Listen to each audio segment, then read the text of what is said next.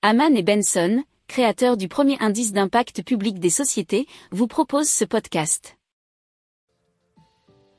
Haman and Benson, a vision for your future.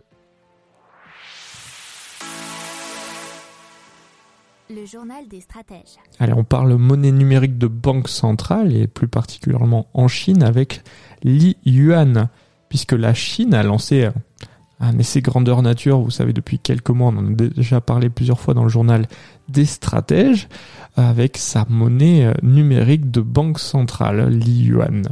Mais là, euh, cette fois-ci, c'est un essai un petit peu différent, puisque c'est quand même avec euh, des personnes internationales au niveau des Jeux Olympiques, puisqu'il est possible de payer sur les différents sites des épreuves des JO avec Li Yuan. Et alors, Li Yuan est aussi appelé I euh, CNY. je ne sais pas comment il prononce ça, mais CNY peut-être, je ne sais pas.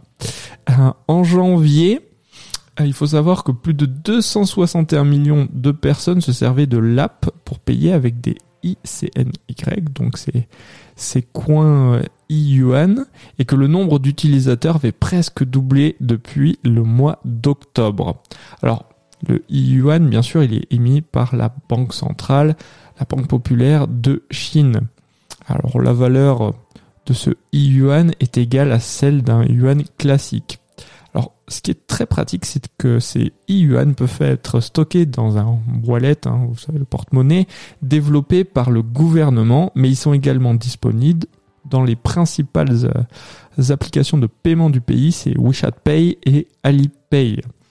Alors, selon le Science and Technology Daily, qui est le journal officiel du ministère des Sciences et de la Technologie, qui aurait interrogé la Banque de Chine sur ces sujets, cette méthode est plus efficace car elle permet de transférer des sommes d'argent directement sans passer par des banques. Alors un tel système permet aussi de se passer des intermédiaires tels que donc Visa, Mastercard ou encore American Express. Alors faut savoir que c'est encore un niveau test puisque c'est cette yuan n'est disponible que dans une dizaine de villes en Chine.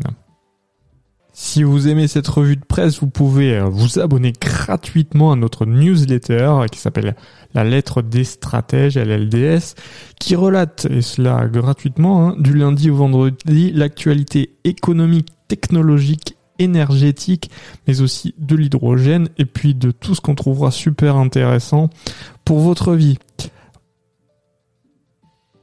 Pour approfondir ces sujets, abonnez-vous à la newsletter de Haman et Benson et écoutez nos autres podcasts que vous retrouverez dans les notes de l'émission ou sur notre site internet.